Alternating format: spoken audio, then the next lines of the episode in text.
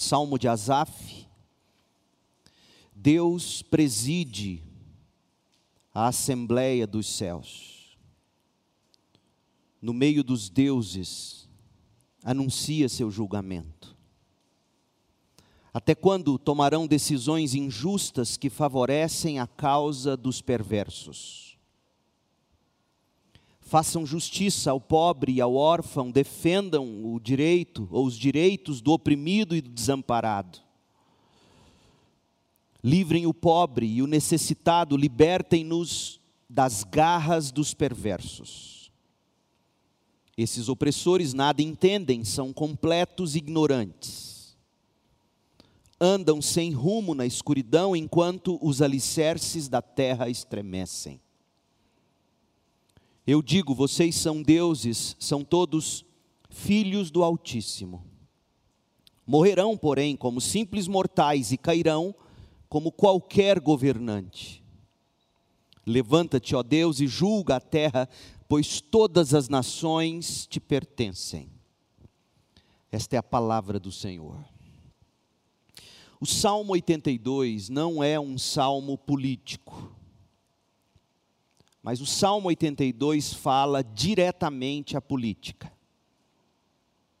Explicita que o governo das nações pertence ao Senhor, é o, é que diz o verso 8. Depois de, de tudo dito e cantado, o salmista conclui convocando a congregação dos santos a dizer: Levanta-te, ó Deus, verso 8, e julga a terra, pois todas as nações te pertencem, inclusive o Brasil. As nações não pertencem aos seus governantes, nem tampouco as nações pertencem ao povo. As nações pertencem ao Senhor. Nós iniciamos o estudo desse salmo na semana passada e nós dividimos ele em três partes. Do verso 1 ao 4, nós vemos o conselho de Deus aos governantes. Do verso 5 ao 7, nós vemos a crítica de Deus aos governantes. E do verso 8, verso final, nós vemos o chamado de Deus ao povo dele. Nós vamos ver cada uma dessas partes e no final nós vamos fazer algumas aplicações para o nosso dia a dia. Na semana passada eu disse, hoje repito, uma das maravilhas de se pregar a Bíblia, como a gente faz aqui, expositivamente, sequencialmente, é que vira e mexe a gente se depara com um texto como esse, que fala diretamente às necessidades que estamos vivendo. Estamos em época de campanha política municipal. Estamos em época de missões nacionais, levantando ofertas para os projetos missionários dos batistas brasileiros. E este salmo ele endereça perfeitamente estas duas coisas e no final vocês entenderão como e porquê. Voltemos ao primeiro tópico, o conselho de Deus. A justiça dos homens, ela tem que refletir a justiça de Deus. Não tem como ser diferente. Porque se a justiça dos homens não refletir a justiça de Deus, a justiça dos homens refletirá a justiça de um outro Deus, de um falso Deus, de um ídolo. Se a justiça de um país não refletir a justiça divina, ela refletirá a justiça de alguma ideologia. Não existe, por mais que se diga, não existe neutralidade entre as nações ou no governo das nações. Assim sendo, o Salmo 82 começa nos mostrando que Deus está no meio dos juízes, no meio dos governantes. Deus está no meio dos poderosos das nações. Diz o verso 1, leia, perceba mais uma vez. Deus preside na Assembleia dos Céus, ou a partir da Assembleia dos Céus da forma como está na NVT, dá a ideia de que Deus preside apenas a assembleia dos anjos nos céus, e essa não é a verdade, sobretudo não é a verdade do verso 1, porque o que o verso 1 quer nos mostrar é que Deus preside a partir dos céus. Ele preside no meio dos deuses, no meio dos fortes, no meio dos poderosos, no meio dos governantes. E Asaf diz que Deus anuncia o seu julgamento. Pois bem, veja, veja que o Salmo 88 fala de governantes humanos, eles são homens reconhecidamente poderosos, porque Deus mesmo investe eles de poder. A palavra para poderosos ou deuses aqui do verso 1, a palavra usada que a NVT traduziu de seres celestiais, ela é Elohim, dá a ideia de poder de Deus, que é o poder que Deus mesmo confere ao governo que ele coloca. Esses homens estão governando em nome de Deus, queiram eles reconhecer isso ou não. Mas há um problema, e o Salmo nos aponta isso. Se o governo das nações pertence a Deus, onde está Deus no meio dessa bagunça toda? E o Salmo vai nos dizer: o Salmo não se furta em, em nos revelar onde Deus está. O Salmo nos diz, a partir do verso 2, que esses homens poderosos não estão governando com justiça. E por isso eles serão julgados com a mesma impiedade. No verso 2 do Salmo 82, conforme foi anunciado no final do verso 1, veja como termina o verso 1 do Salmo 82. O salmo termina no verso 1 dizendo que Deus anuncia o julgamento. Deus apresenta uma acusação contra esses poderosos, esses deuses, esses governantes, esses juízes todos todo-poderosos.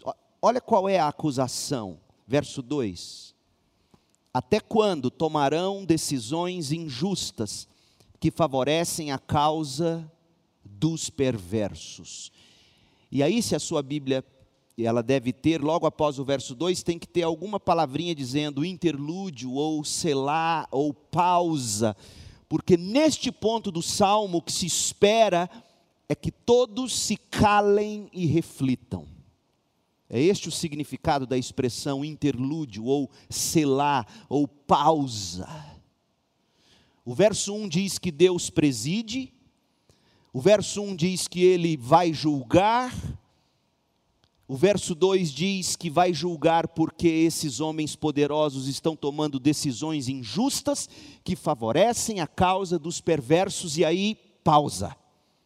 Todos devem refletir. Em outras palavras, Deus se levanta no meio da assembleia do povo e aponta para os governantes como presidente que ele é das nações, conforme diz o verso 1. E ele diz no verso 2: vocês estão julgando injustamente vocês estão demonstrando favoritismo aos ímpios.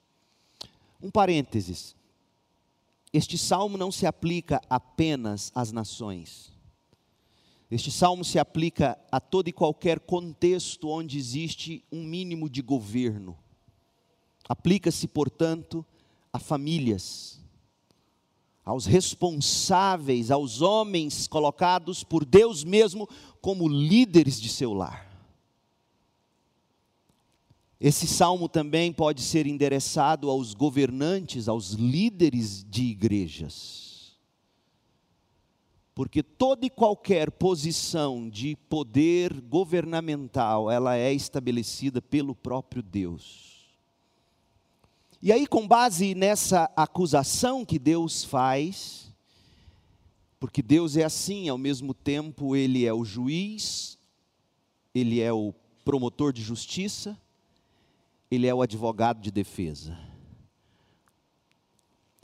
E tendo feito essa acusação inicial contra os governantes injustos, Deus agora lhes diz o que ele requer que eles façam. O que Deus mesmo espera daqueles que, o representando, farão uma boa administração pública. Veja como esse salmo não é político, mas fala a política.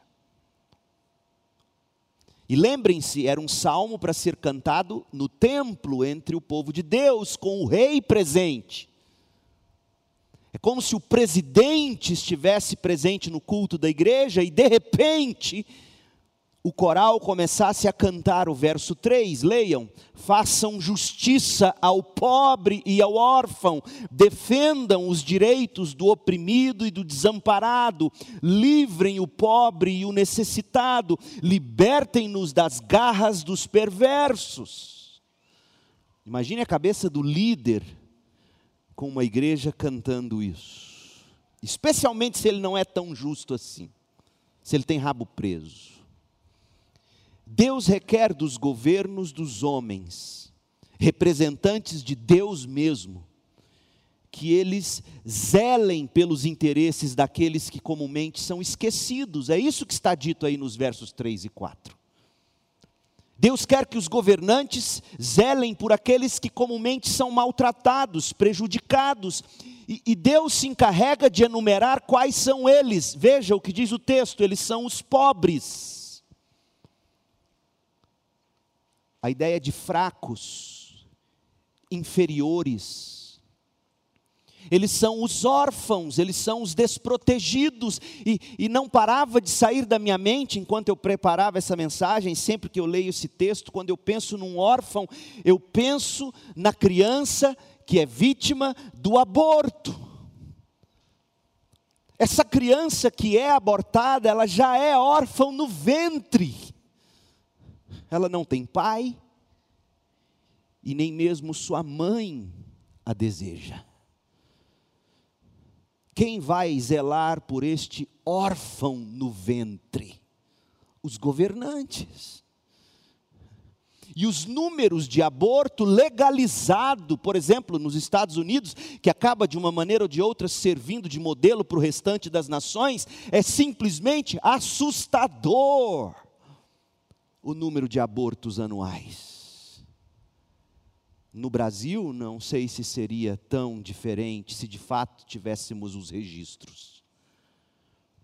Deus quer que se cuide dos pobres, aqueles que são fracos, inferiores, aqueles que são órfãos, os desprotegidos.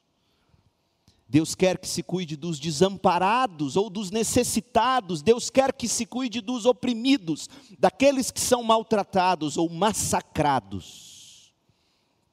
Portanto, veja, não sou eu quem diz. O Salmo 82 não é uma agenda de esquerda. Porque quando você lê o Salmo 82, verso 3 e 4, parece que você está ouvindo um de esquerda falando. Vamos ver? Faz o teste.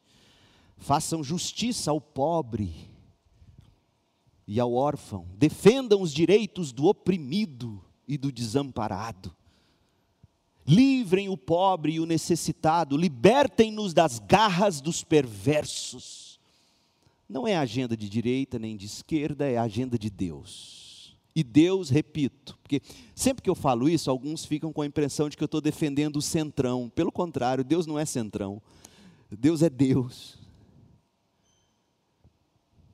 E o que nós temos aqui é esse Deus preocupado com aqueles que geralmente são os esquecidos. Portanto, a prioridade de qualquer autoridade é cuidar daqueles que comumente são ignorados e garantir que eles recebam justiça, proteção contra agressões perversas, especialmente se eles estão em condições que lhes deixam incapazes de se defender ou de se ajudar.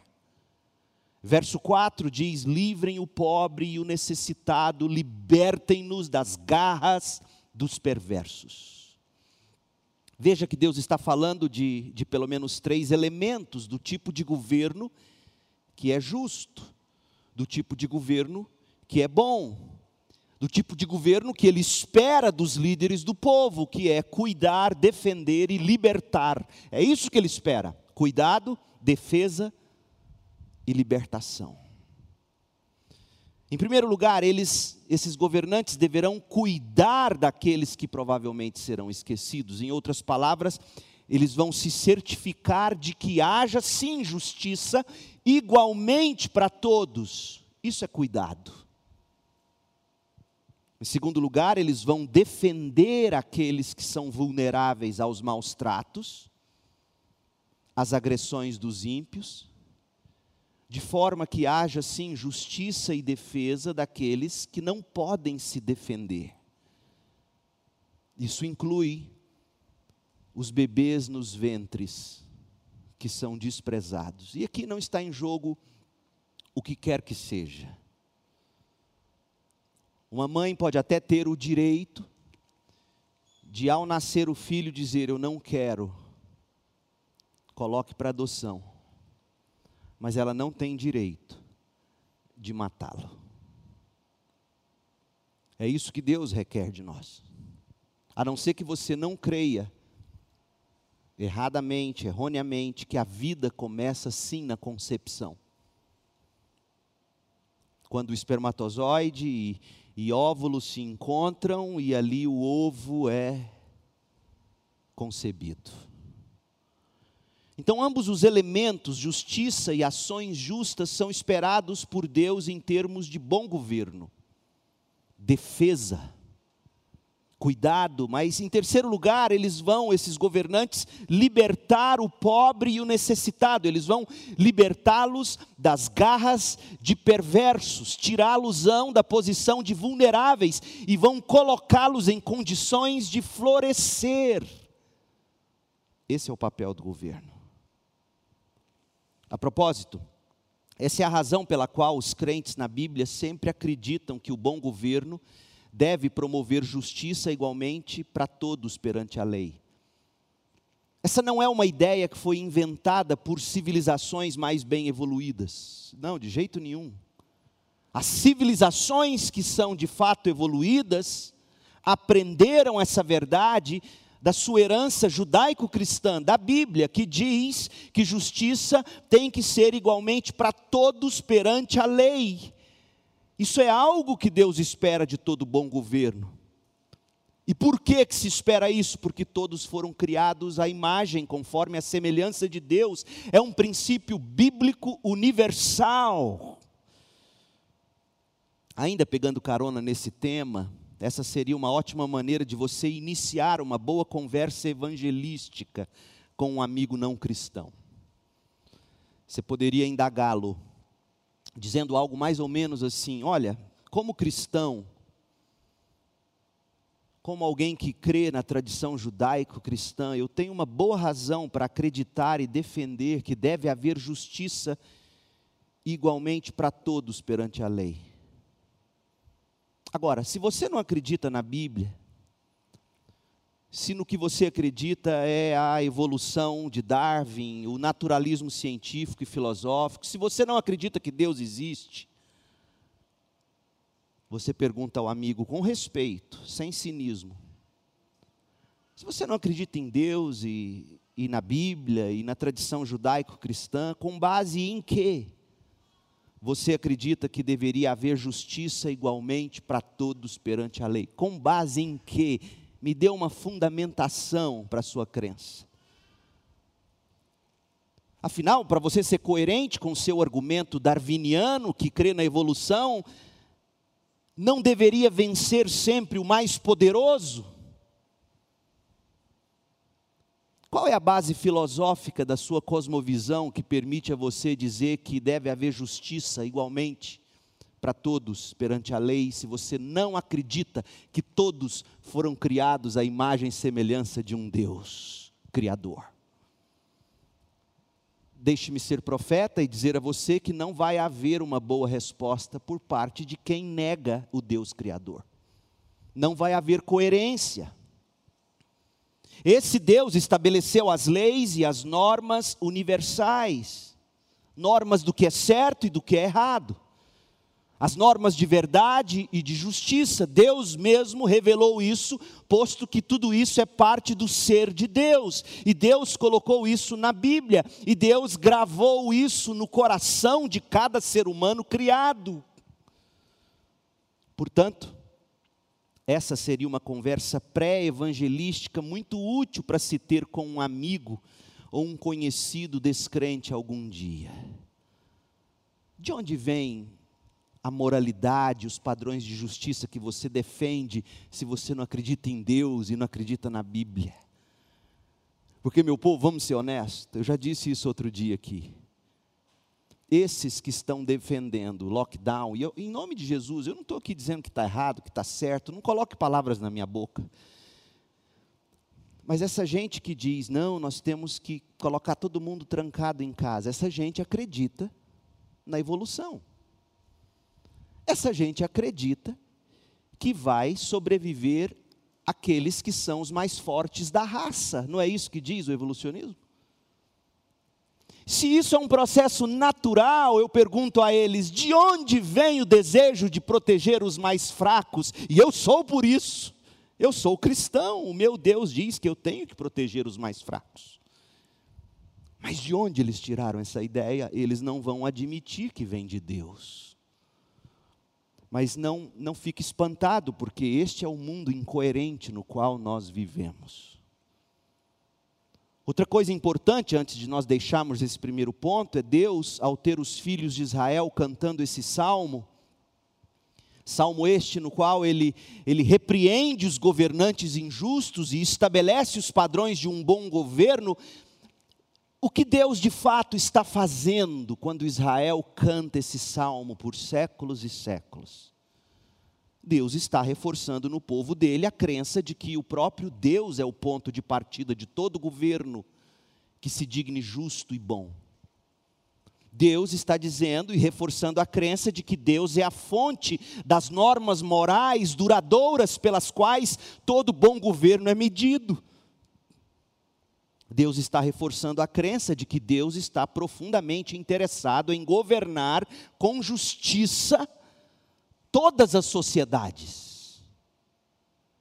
Uma das coisas importantes sobre esse salmo é que ele enfatiza continuamente que Deus governa não apenas sobre cristãos ou sobre Israel e judeus. A Bíblia diz aí no Salmo 82, verso 8, que Deus governa sobre todas o que? Todas as nações, mesmo aquelas que não o reconhecem todas as nações pertencem a Deus, portanto, Deus se preocupa em governar com justiça. Não apenas entre o povo dele, não apenas entre cristãos, por exemplo, mas em todas as esferas da sociedade, e Deus mesmo responsabilizará aqueles que governam por não terem seguido o seu governo. E aqui fica uma lição para crentes concorrendo na política. Quando um crente é eleito e há necessidade de termos crentes nos representando em todos os poderes do governo, esses homens e mulheres que assumem cargos públicos, eles não são governantes apenas para os crentes, posto que o Deus deles é Deus de todos os povos, mesmo quando esses povos não os reconhecem. Nós queremos o bem igualmente para todos Diferentemente das outras religiões, o nosso Deus não requer de nós que a gente o defenda. Enraizado na mentalidade islâmica está a ideia de que os fiéis islâmicos, eles têm que defender a honra do seu Deus. Deus não nos pede que defendamos a honra dele. Deus cuida dele mesmo. Por isso que o que nos é dito, o que é dito ao cristão, o cristão que lê e de fato vive a Bíblia, é que quando nos derem um tapa na cara, o que, que a gente faz? Vira outra. Porque quem guarda a nossa honra, e nós fomos criados à imagem e semelhança de Deus, por isso, e portanto, quando se fere a face de alguém, está se ferindo a imagem de Deus. Por isso que assassinato é pecado. Então, quando se dá um tapa na cara de alguém, está ferindo a honra não só do homem ou da mulher que apanha, mas a honra do Deus que criou esse homem ou essa mulher. E aí, esse mesmo Deus diz: Eu não preciso que defendam minha honra, nem você que defenda a sua, dê a outra face. Oh, meu povo, quão diferente das cruzadas, quão diferente do triunfalismo evangélico contemporâneo que mais assusta do que abençoa o povo e a nação. Então, apenas cantando esse salmo repetidamente por centenas de anos, os filhos de Israel aprenderam que Deus é o ponto de partida de todo governo. Daquele governo que se designe justo e bom. Deus é o ponto de partida das normas morais duradouras pelas quais todo bom governo deve ser medido. Deus está profundamente interessado em governar com justiça em todas as sociedades e Deus responsabilizará aqueles que governam de forma diferente do que Deus mesmo diz que deve ser. Esse é o conselho de Deus para os governos das nações. Agora, uma pergunta que geralmente nós crentes não fazemos: por que, em última instância, Deus é pela justiça, pelo direito e pela liberdade? Como está aqui no Salmo 82, de 3 a 4. Por que, que Deus é por essas coisas? Sim, nós fomos criados à imagem e semelhança dele. Sim, todo governante, de uma forma ou de outra, representa o próprio Deus. Isso já foi dito, é óbvio. Mas dando um passo além, porque Deus quer justiça e liberdade e cuidado como sendo prioridade de qualquer governo. Nós, como cristãos, nós buscamos respostas não no que achamos, mas na Bíblia. E você se recorda na Bíblia onde está a primeira Constituição Federal?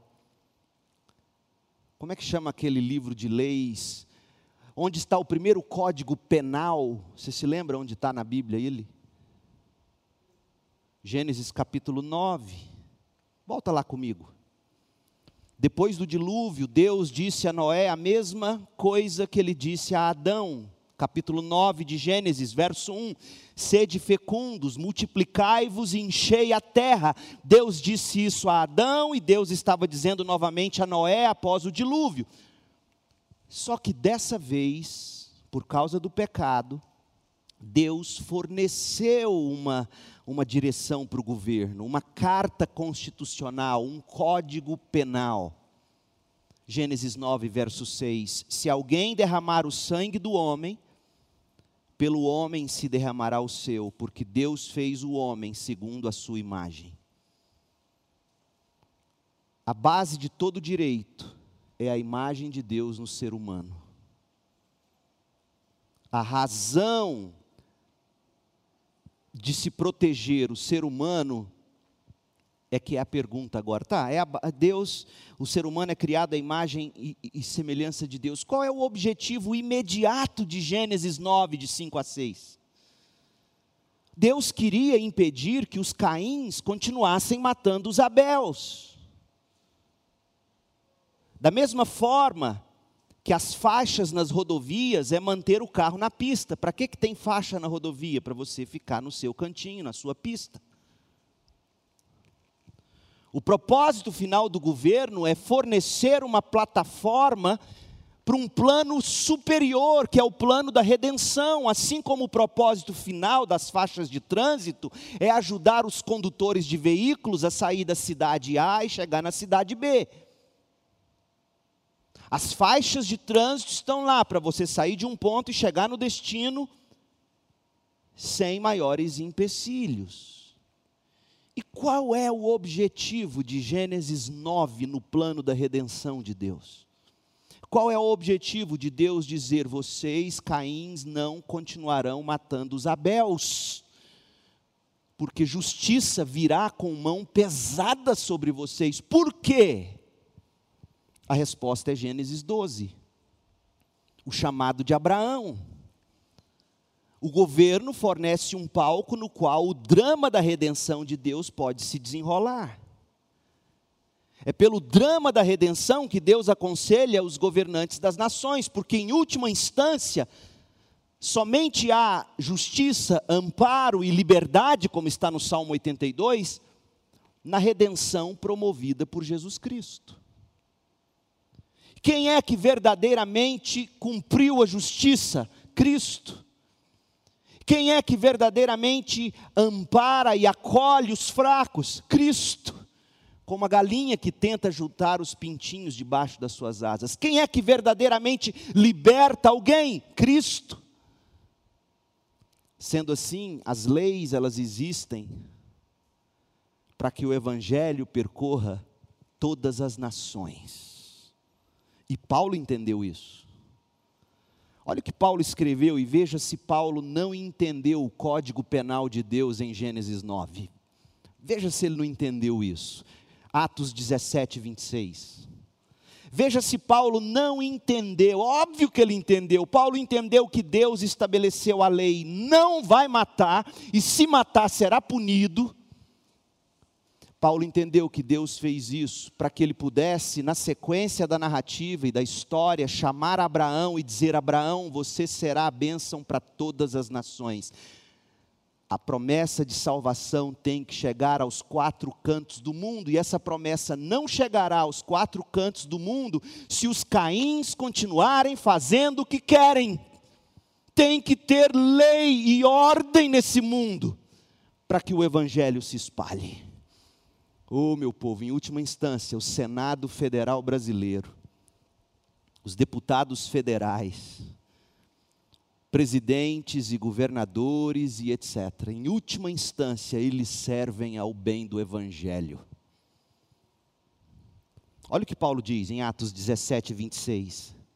De um só homem Deus criou todas as nações da terra Deus mesmo decidiu de antemão onde se estabeleceriam e por quanto tempo os limites geográficos das nações.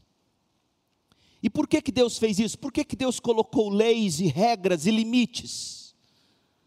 Verso 27. Seu propósito era que as nações buscassem a Deus. E tateando, talvez viessem a encontrá-lo embora Deus não esteja longe de nenhum de nós. Sabe o que Paulo está dizendo? É que os cidadãos precisam ser capazes de livremente ir e vir, sem risco de serem saqueados, sequestrados, assassinados, por exemplo. Porque eles não poderão ser salvos se eles estiverem mortos. O trabalho de todo governo, em resumo, em última instância, fornece uma plataforma para o trabalho dos crentes, dos santos. É dessa forma que o governo serve ao Evangelho, não é comprando telha para a igreja fazer puxadinho. Eles servem o Evangelho passando leis que permitam o direito igual para todos, do macumbeiro ao cristão. Todos, com o mesmo direito de expressão. Para que Deus mesmo, pelo poder do Espírito, cuide que esse evangelho atinja todo e qualquer coração, e aí sim haja o cuidado, a libertação, o acolhimento. Paulo era muito sabido. Olha o que ele escreveu em 1 Timóteo 2 sobre o papel dos governos. Olha o que ele escreveu em 1 Timóteo 2, de 1 a 6. Em primeiro lugar, recomendo que sejam feitas petições, orações, intercessões e ações de graças em favor de todos, em favor dos reis e de todos que exercem autoridade para que, Paulo? Para que a gente tem que orar por todos? Não apenas para os candidatos crentes, tá? Ele está dizendo aqui, em favor de todos. Aliás, nos dias de Paulo, tinha algum rei que era crente? César era crente? Pelo contrário, a alegria de César era ver crente morrendo queimado na boca de leões. Então ele diz: vocês têm que orar em favor dos reis, de todos que exercem autoridade, para que tenhamos uma vida pacífica e tranquila. Com qual propósito? Caracterizada por devoção e dignidade. Uma vida pacífica e tranquila que vai nos permitir viver de forma devota a Deus e digna do Evangelho.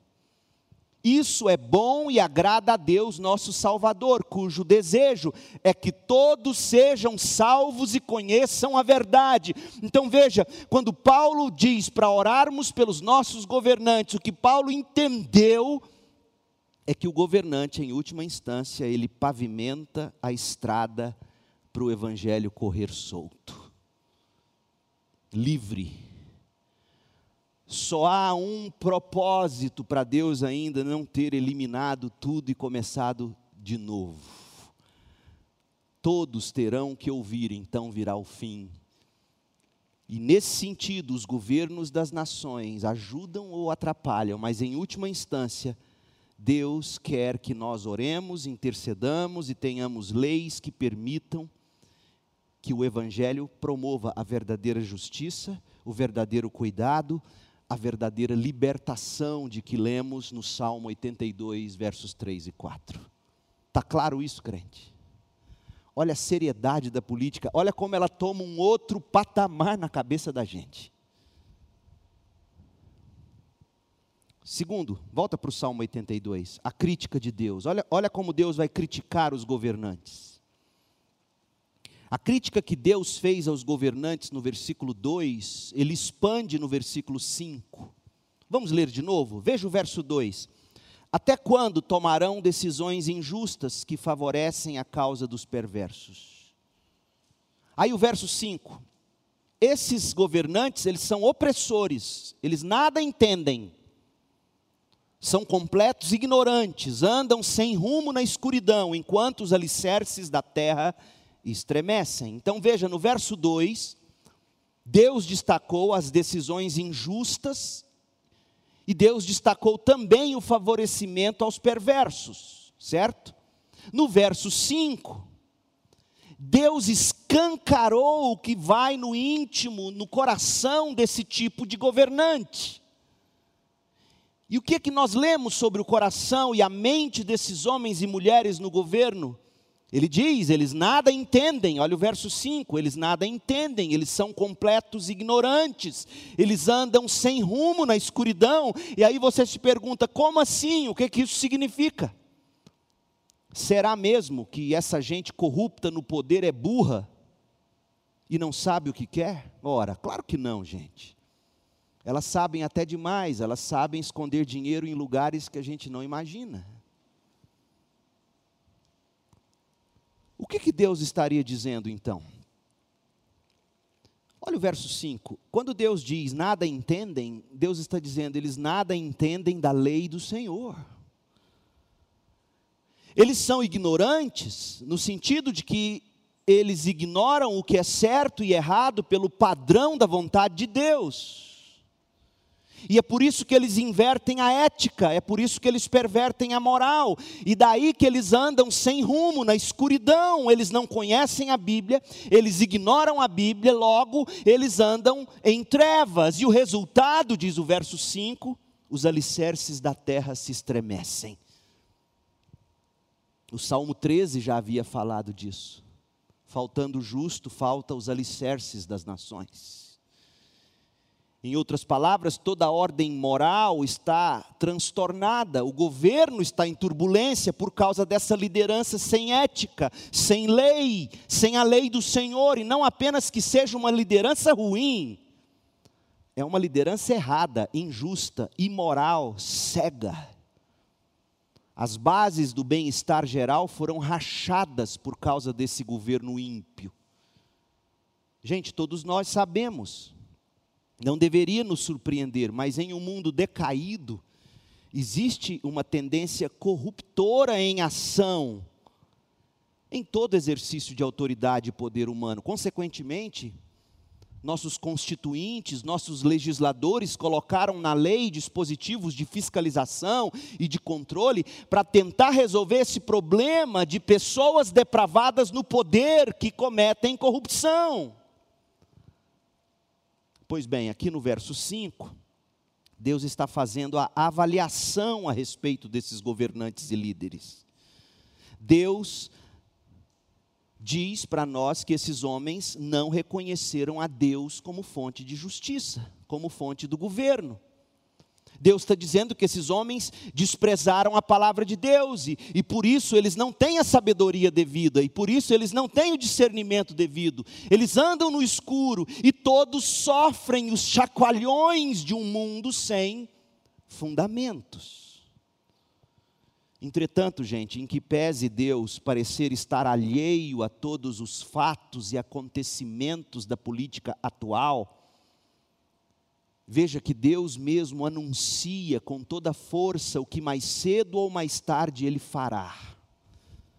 Onde está Deus se Ele preside tudo isso? Eu sempre uso a ilustração da pesca. Deus é como um pescador dando linha para o pintado. Na hora certa ele fisga. Olha o verso 6. Olha o que Deus vai dizer no verso 6.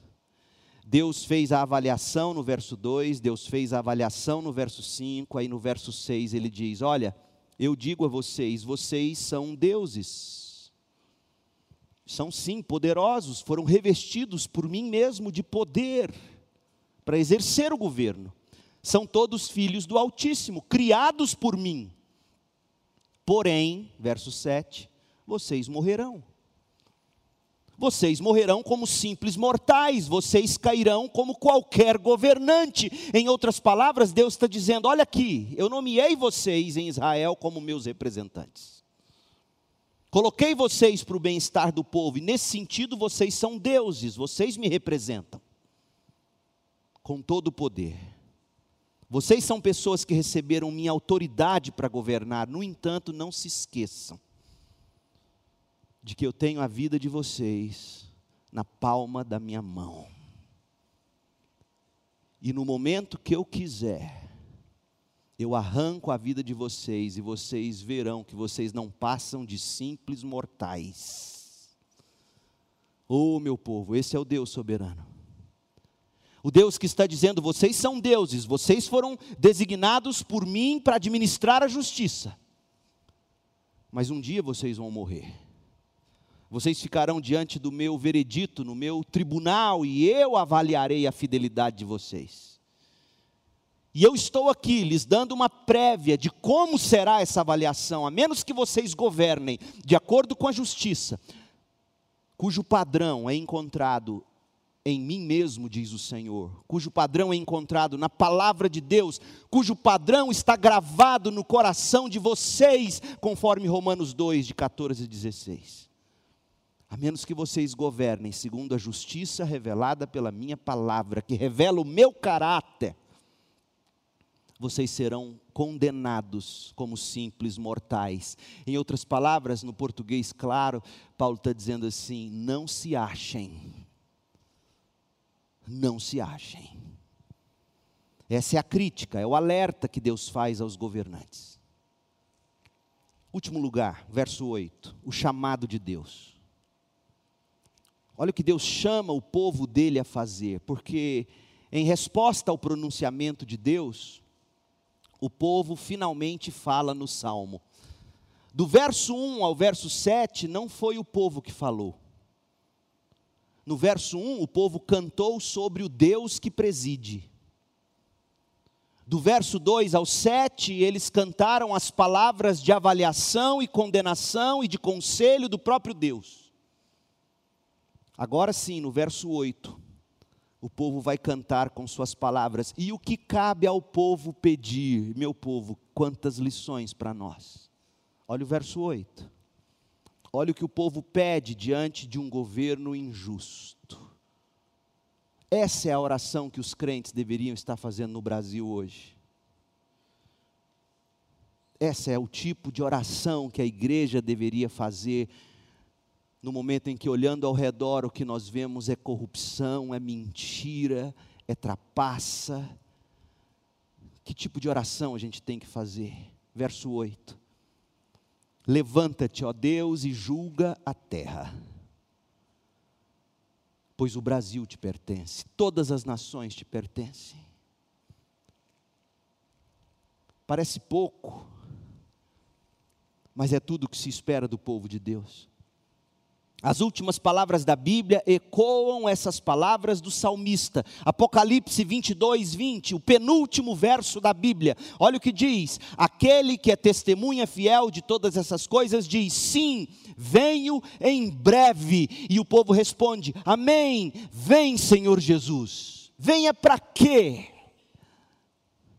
Para julgar a terra. Salmo 82, 8 venha para estabelecer o seu reino entre todas as nações, posto que as nações pertencem ao Senhor. O próprio Jesus nos ensinou a orar dessa maneira, Mateus 6,10: Venha o teu reino, seja feita a tua vontade, assim na terra como no céu. O Salmo 82 termina nos dando um vislumbre do reino de Cristo, por meio do Evangelho sobre todas as nações.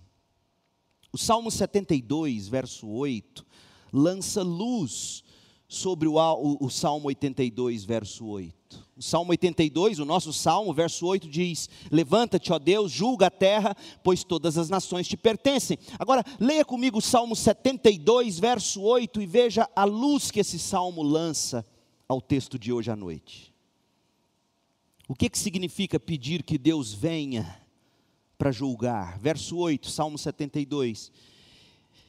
Que o Senhor reine de mar a mar, e do rio Eufrates até os confins da terra, nômades do deserto se curvarão diante dele, ou seja, todos, mesmo o mais remoto. De Nova York às tribos do Amazonas, todos se curvarão diante dele, seus inimigos lamberão o pó da botina de Deus. Ah, se a gente cresce nisso. Os reis de Tarsis e de outras terras distantes lhes pagarão tributos, os reis de Sabá e de Sebá lhes darão presentes. Todos os reis se curvarão diante do Senhor e todas as nações o servirão. É isto que significa quando o povo de Deus diz: Vem, Senhor Jesus.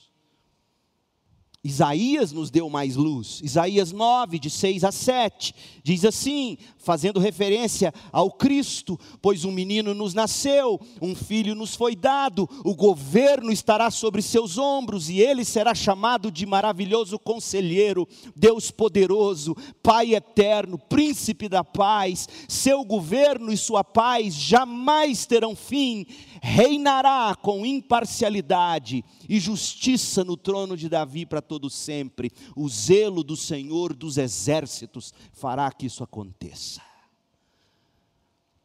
É isso que significa quando a igreja diz: Vem, Senhor Jesus. Será neste tempo que Deus julgará todos os homens e nações. Abra a Bíblia em Mateus 25. Olha o que diz lá. Olha o que vai acontecer, a resposta de Salmos 82, verso 8. Porque o salmista diz: Levanta-te, Senhor, vem logo, vem julgar. Olha o que Mateus 25 diz: Como será isso? Verso 31. Quando o filho do homem vier em sua glória, acompanhado de todos os anjos, ele se sentará em seu trono glorioso todas as nações serão reunidas em Sua presença. E agora escute. E ele separará as pessoas como um pastor separa as ovelhas dos bodes. É aqui que o filho chora e a mãe não vê. Tudo isso que nós acabamos de ler é o que está embrulhado no Salmo 82, 8. Levanta-te, ó Deus, e julga a terra, pois todas as nações te pertencem. Deus está nos lembrando por meio desse salmo que Ele responsabilizará e julgará todos aqueles que reinam, presidem, governam e julgam os povos. Da presidência ao reinado de uma nação, à presidência de uma igreja, quantos pastores prestarão contas? Quantos pais administrando mal seus lares prestarão contas? Quantos presidentes, quantos políticos, quantos líderes prestarão contas. O nosso chamado, o nosso chamado nisso tudo é orar e clamar, diz o verso 8 do Salmo 82. Venha o teu reino, seja feita a tua vontade, assim na terra como no céu. Nossas armas, meu povo, são espirituais eu tenho visto cristãos dizendo que é hora de nós falarmos, porque vai chegar a hora em que nós não conseguiremos mais falar. Sim, mas é hora de nós falarmos o quê? É hora de falarmos o Evangelho, meu povo. é hora de fazermos discípulos. O nosso chamado é para orarmos e clamarmos, o nosso chamado é para atuarmos com justiça, atuarmos informados pela palavra de Deus. A moralidade judaico-cristã jamais ficará fora ou deverá ficar das políticas públicas, porque não existem leis, não existem medidas que sejam neutras. Não há, me cite uma lei que seja neutra, desprovida de uma visão de mundo. Todas as leis carregam uma visão de mundo. E é provado e comprovado que o melhor é o que vem do Senhor Deus. O nosso chamado como igreja é cultuar em espírito e em verdade. Lembra que esse salmo, eu comecei dizendo isso hoje à noite, ele não é um salmo político, mas ele é um salmo que fala para a política. O culto público, o que estamos fazendo hoje, agora à noite, o que fizemos hoje de manhã, sempre que apresenta a verdade e o padrão de justiça de Deus, o culto público é enfaticamente subversivo para os governantes corruptos e corruptores. Ah, se a igreja entendesse isso. Ao mesmo tempo que o culto é instrutivo e formativo para o povo de Deus, meu povo, se de fato acreditássemos e cumpríssemos o nosso chamado, o mundo seria chacoalhado pelas doutrinas cristãs, a exemplo do que aconteceu em Atos 17, 6. Você se lembra o que disseram sobre os crentes da igreja primitiva? Aqueles que têm causado transtornos no mundo, no mundo todo, agora estão aqui perturbando a nossa cidade. Perturbando como? Apresentando o senhorio de Jesus Cristo. Nós somos chamados a orar e a clamar e a praticar a justiça, em defesa, especialmente, dos mais fracos. Gente, os governos das nações, inclusive o que acontece em Brasília, é extremamente importante para Deus. Não é algo que a gente deixa de lado na nossa vida, não é que a gente tenha duas vidas, uma aqui dentro, na igreja, e outra lá fora, no governo, na política, na escola, na universidade, no trabalho. Não. Deus está preocupado com o governo. Sempre que eu estudo para pregar nos Salmos, eu gosto de ler o comentário que Martinho Lutero escreveu sobre o salmo em questão. O Salmo 82 é, foi um salmo muito caro para Martinho Lutero, o pai da reforma protestante, e nós vamos celebrar a reforma agora, dia 31 de outubro. Estamos a menos de uma semana da celebração da reforma. Quando Lutero pregou o Salmo 82, ele estava vivendo no meio da guerra dos camponeses lá na Alemanha. E ele citava esse salmo sem parar, e uma das razões pelas quais ele fazia isso foi por causa da grande consideração que Martinho Lutero nutria pelo bom governo, pela bênção de se ter um bom governo. Não apenas um bom governo para o povo de Deus, mas um bom governo para todas as pessoas. E Lutero, quando ensinou o Salmo 82, quando escreveu sobre o Salmo 82, ele, sabe o que ele disse? Ele disse que preferia ser um bom líder político, um bom governante, ele diria um bom príncipe secular, do que ser um Hilário e um Jerônimo. Quem foi Hilário?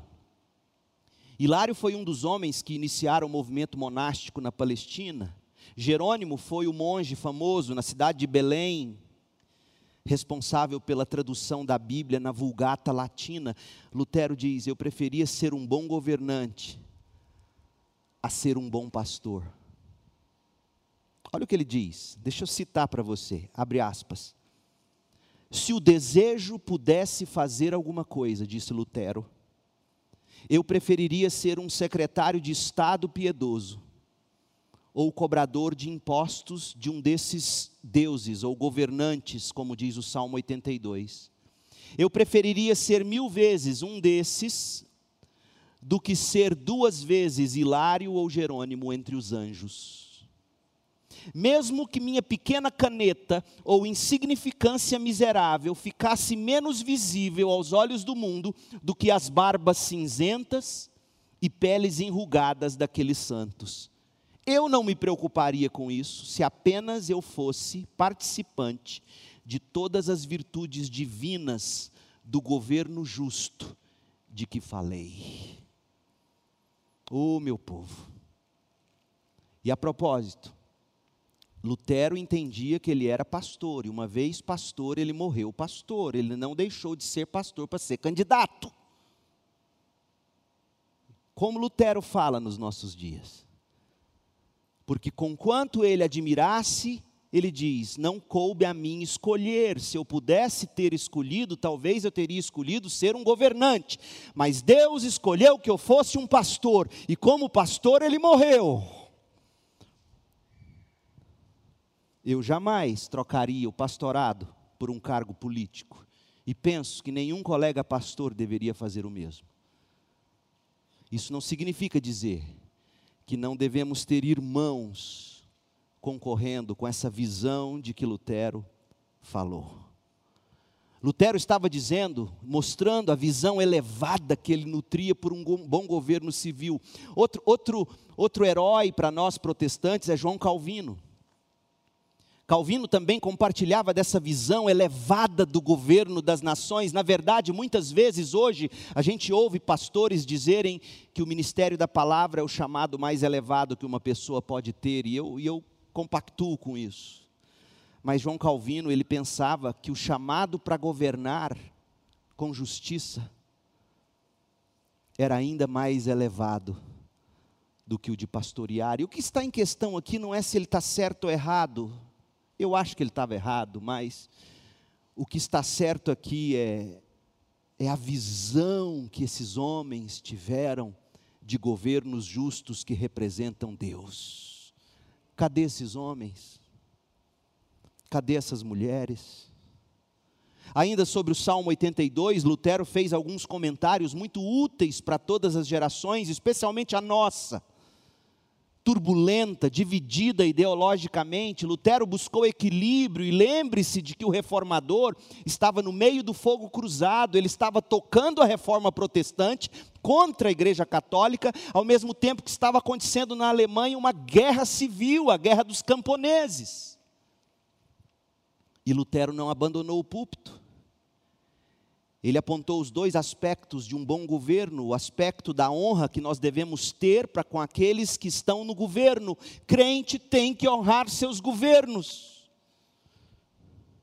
E o aspecto da responsabilidade que aqueles que estão no governo têm para com Deus. Olha o que Lutero escreveu, ouça. Gente, isso é muito importante. Porque a gente pensa que o que a gente está vivendo hoje no Brasil ou nos Estados Unidos com a eleição de Trump é algo inédito. Não é. Se a gente conhecesse a história, por exemplo, botaram fogo numa igreja católica no Chile e eu vi os crentes arrancando o cabelo. Ai, o fim do mundo. Se você conhecesse a história do cristianismo, você não ficaria tão apavorado. Leia um dos últimos capítulos da melhor biografia escrita sobre Agostinho. E você vai ver como os bárbaros invadiram a cidade onde Agostinho foi pastor. E como os bárbaros estupraram as mulheres e destruíram as igrejas. E Agostinho firme não abandonou o barco. E a igreja vai muito bem, obrigado até hoje. As portas do inferno não prevalecerão contra a igreja. Leia a história crente. Sai um pouquinho do Twitter. Sai um pouquinho do Facebook, sai um pouquinho do Zap Zap, vai ler a história. Vai conhecer as raízes Lutero em plena reforma protestante, dizendo: olha, guerra civil, o mundo caindo ao redor dele, e ele dizendo: honremos os governos ao mesmo tempo, ele dizia: governantes, vocês prestarão contas a Deus. Olha o que ele diz, Lutero: onde não há governo, ou onde o governo não é honrado, por que, que você acha que a mídia incita tanto a desonra de governantes? Não é à toa. E eles usam uma palavra bonita, e ai meu Deus, não é política, mas vamos lá. Olha só, nós somos democratas. Sim e não, na verdade, meu povo. Nós somos uma nação republicana, constitucional, presidencialista. O que rege a nossa nação não é a voz do povo, é a Constituição Federal. E quando a gente ouve todo mundo incitando badernas em nome de democracia, no fato que se está incitando é uma anarquia. Exatamente o que estava acontecendo nos dias de Lutero. E olha o que Lutero disse: onde não há governo, ou onde o governo não é honrado, não pode haver paz.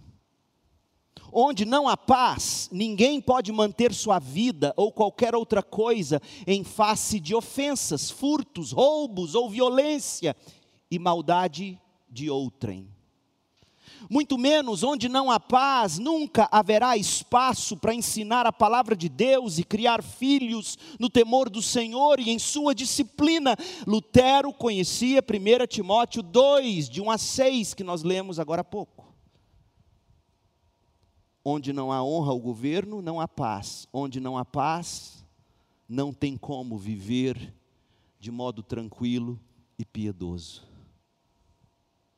Portanto, Existe o lado, a bênção do bom governo, tem esse lado, mas olha o outro lado, as responsabilidades do governante. Olha o que Lutero diz: Deus mantém os governantes sob controle, para que eles não abusem de sua majestade e poder de acordo com a vontade própria deles pois os governos não são deuses entre o povo, os senhores da congregação ou da sociedade, de tal forma que eles têm esta posição só para eles e podem fazer o que quiserem. Não é assim. O próprio Deus também está lá entre eles. Deus os julgará, punirá e corrigirá, e se eles não obedecerem, eles não escaparão. Oh, meu povo, vamos ter essa visão? Vamos ter essa visão e aqui eu concluo com algumas aplicações bem práticas. Primeira, confie e descanse no Senhor. Deus preside e governa as nações, inclusive o Brasil. Quando eu e você aprendemos a confiar e a descansar em Deus, sabe o que acontece?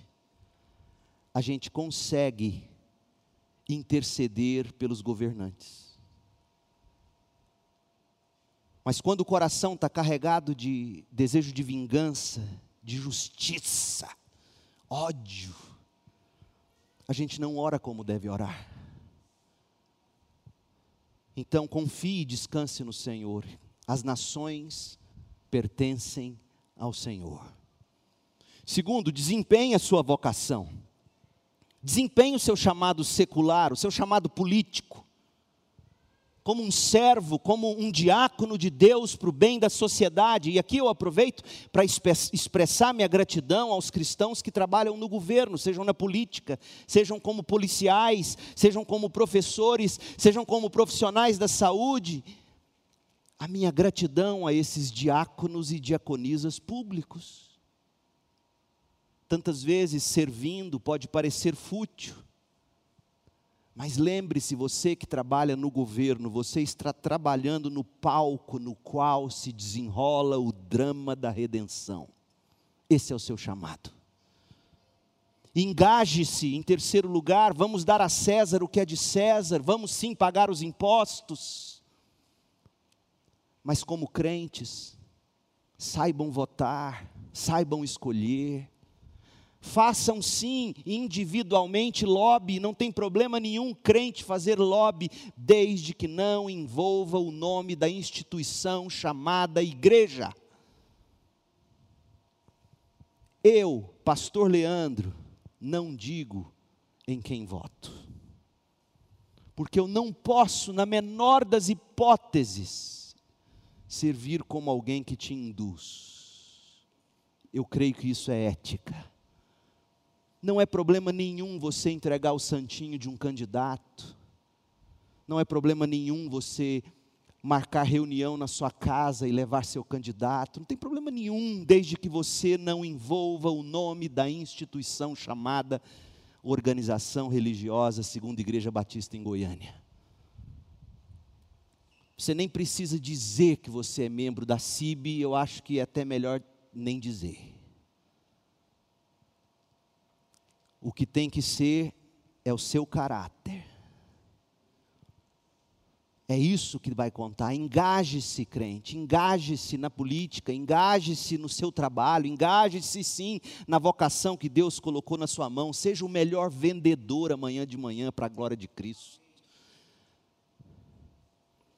Em quarto lugar, valha-se das armas dos cristãos para mudar a sociedade.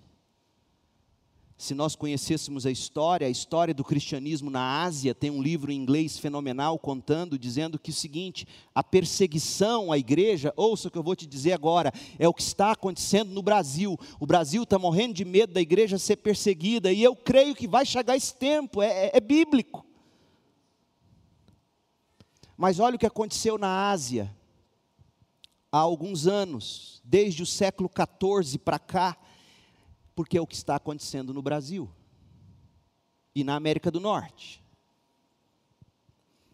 Abre aspas, a perseguição violenta à igreja quebra apenas as pontas dos galhos da igreja. Escuta, a perseguição violenta quebra apenas as pontas dos galhos, a igreja produz mártires e a árvore ainda cresce. E o autor continua para mostrar na história do cristianismo na Ásia que a repressão social, as políticas contra o cristianismo, políticas sem fim, vindas do islamismo, foi matando a fome as raízes do cristianismo. Só que em vez de os cristãos se engajarem em fazer ainda mais discípulos, eles passaram a dialogar apenas em termos de políticas públicas. E foi aí que a igreja na Ásia morreu, nos lugares em que ela morreu. Porque nos lugares onde os cristãos, apesar de perseguidos, apesar de maltratados, continuaram fazendo aquilo para o que crentes e igrejas são chamados, o cristianismo prevaleceu. E o nosso chamado é fazer discípulos é gastar um tempo essa semana, é chamar um amigo num canto e falar assim: Eu tenho algo de Jesus para dizer para você.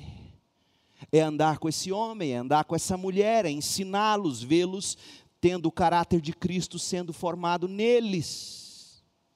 Esse é o chamado da igreja. O nosso chamado é para fazer discípulos, igreja. E por fim,